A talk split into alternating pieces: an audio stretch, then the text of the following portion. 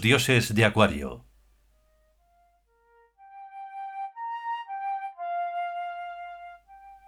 Décimo capítulo. Moro. Civilización. Segunda parte.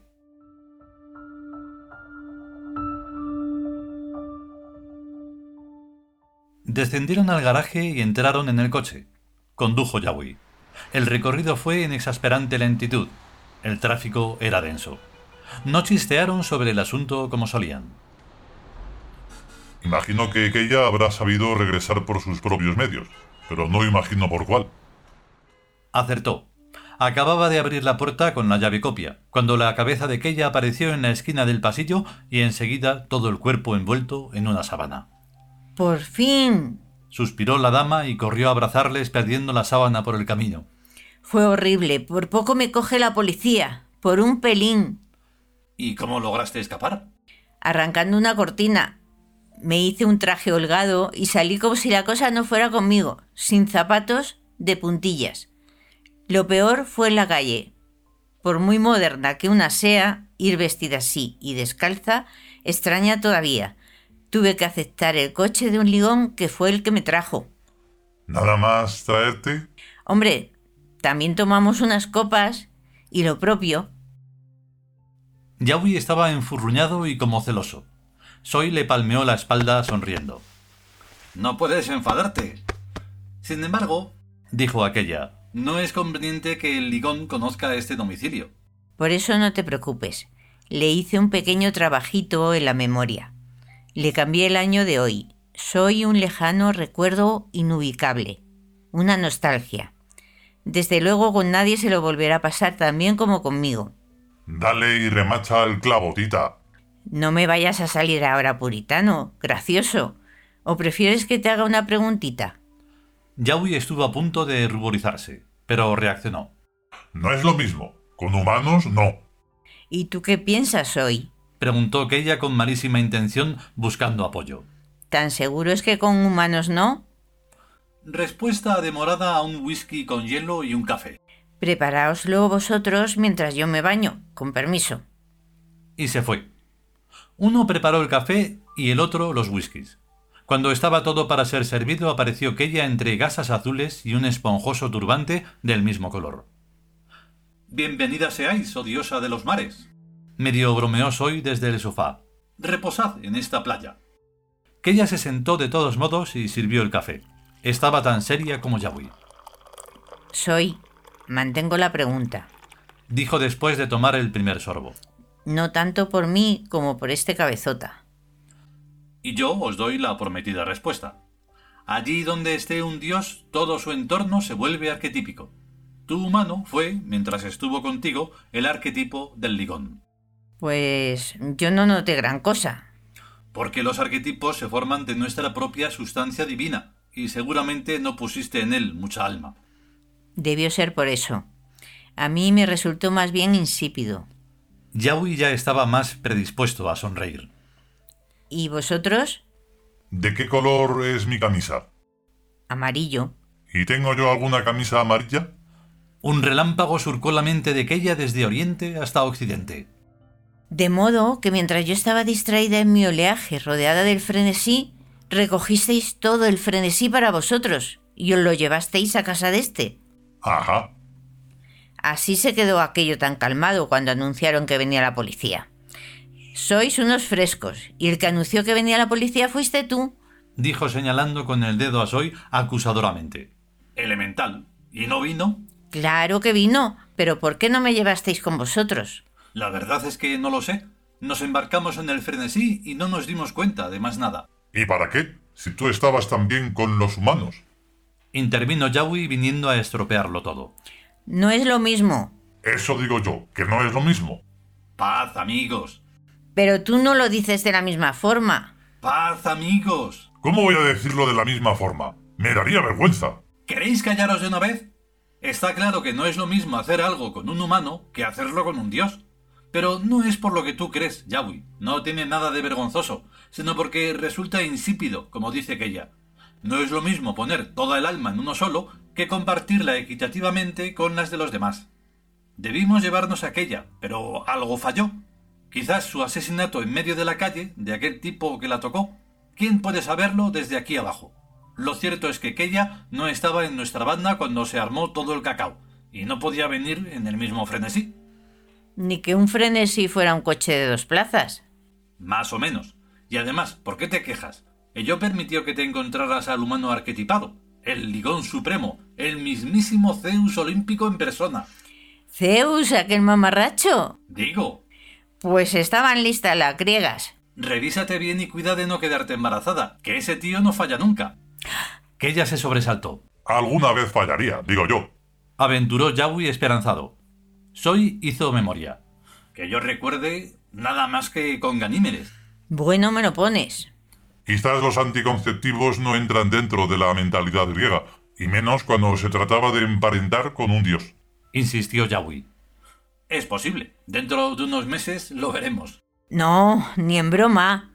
Espera un momento. ¿No has dicho que le arreglaste la memoria? Sí, diez años atrás. Entonces no te preocupes. Ahora debe andar por algún sitio un nenito Tius de nueve años, fruto de aquella unión. ¿Y yo qué? Tú nada, que lo has retrotraído diez años. Dentro de quince o veinte nos lo encontraremos y te llamará mamá, ya con barba. ¡Hijo de mis entrañas! exclamó Yawi. ¿De tus entrañas? Preguntó aquella extrañada. No me refiero al tuyo, sino al otro. Al risueño Soy se le saltaron las lágrimas. Su risa contagiosa explotó, primero en remolinitos, luego en culebrinas, por último en una vorágine celestial y marina del mar girando a gran velocidad sobre sus cabezas. Dio dos espasmódicas patadas en el suelo y comenzó a calmarse. Los otros dos, inefable. Bueno, hay que irse. Consiguió al fin articular. Que mañana hay que trabajar. La alusión al trabajo sentó más bien como una ducha a una miaja helada. Fueron serenándose y acabaron por serenarse del todo en pocos segundos. Trabajar. Ahí es nada. Y con humanos. Dijo aquella ayudando a ennegrecer el panorama. Trabajar es lo peor de este mundo. Lo peor. Bueno, hay cosas peores. Dijo Soy cometiendo un lapsus. Pero el trabajo es una de ellas. ¿Cosas peores que el trabajo? Preguntó Yawi. Me lo temía. Ganarás el pan con el sudor de tu frente. ¿No te recuerda eso algo? Di como que no.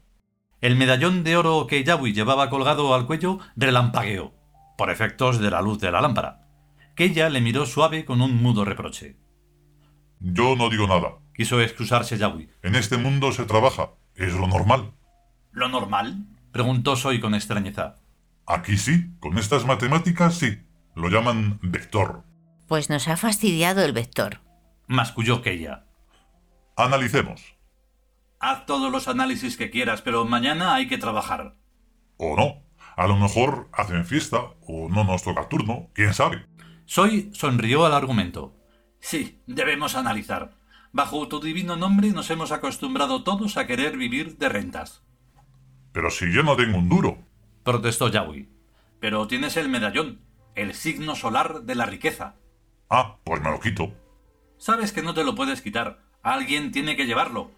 ¿Por qué no lo llevas tú? Yo llevo ya demasiados colguilorios. Está bien en tu cuello y te hace más bonito. Realmente Yagui está espléndido con el medallón. Dijo aquella acariciándole el pecho. Tú a tu Zeus. Quieta que estoy seco. Dijo aparentando rechazarle la caricia. Cambió la dirección de la mirada. Pero ¿qué importancia puede tener un simple medallón? Aquí ninguna. El de un objeto más de este universo. Pero en el ZAM es un signo del Taiwisin. Donde él esté aparecerá un sistema económico. Podemos fundirlo, disgregar su materialidad, tirarlo, lo que quieras, pero el medallón volverá una vez y otra al nombre Yao, incesantemente, hasta que en Birk alguien cambie el signo o la operación. Pero eso es algo muy delicado, cuyo más mínimo error allí no tendría importancia, pero que resultaría en consecuencias catastróficas para este mundo donde está el medallón. Y supongo que también para nosotros. A ningún tiud le gusta trabajar, a ninguno. Trabajar por cuenta humana, trabajar asalariadamente. Y el clamor es inmenso, porque lo suyo es la creación, no un empleo.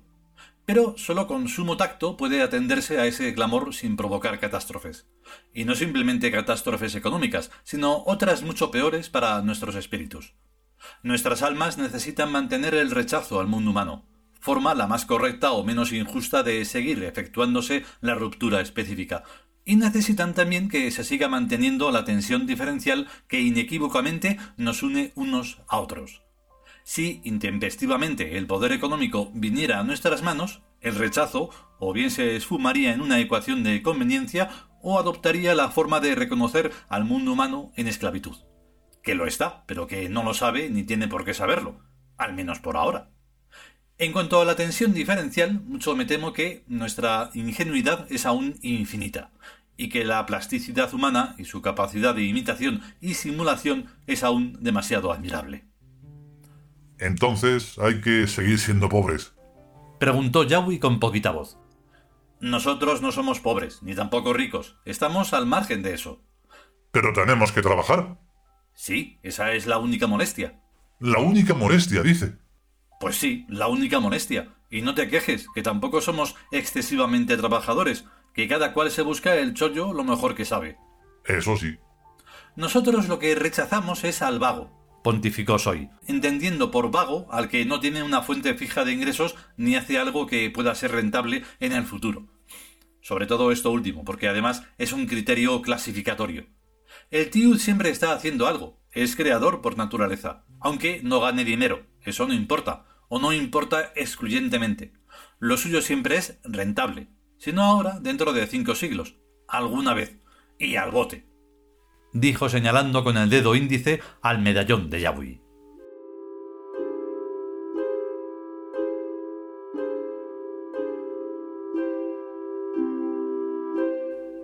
Continuará.